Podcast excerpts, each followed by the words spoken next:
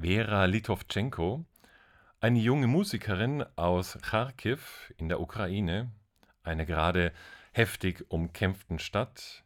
So habe ich es vor kurzem gelesen auf der Homepage von stern.de.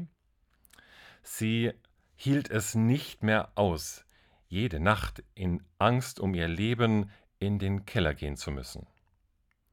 Sie wollte etwas Schönes machen und nahm ihre Violine mit in den Keller und spielte bei Kerzenlicht ukrainische Volkslieder.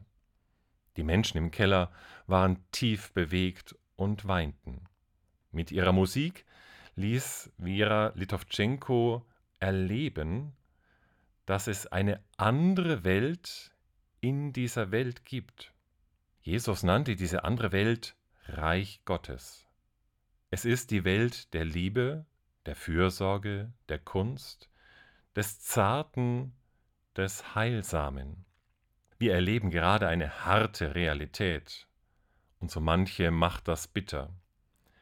Doch wer genau hinsieht, erkennt auch eine andere Realität, eine andere Wirklichkeit, die die junge Musikerin inmitten des dunklen, angstvollen Kellers zum Vorschein bringen ließ.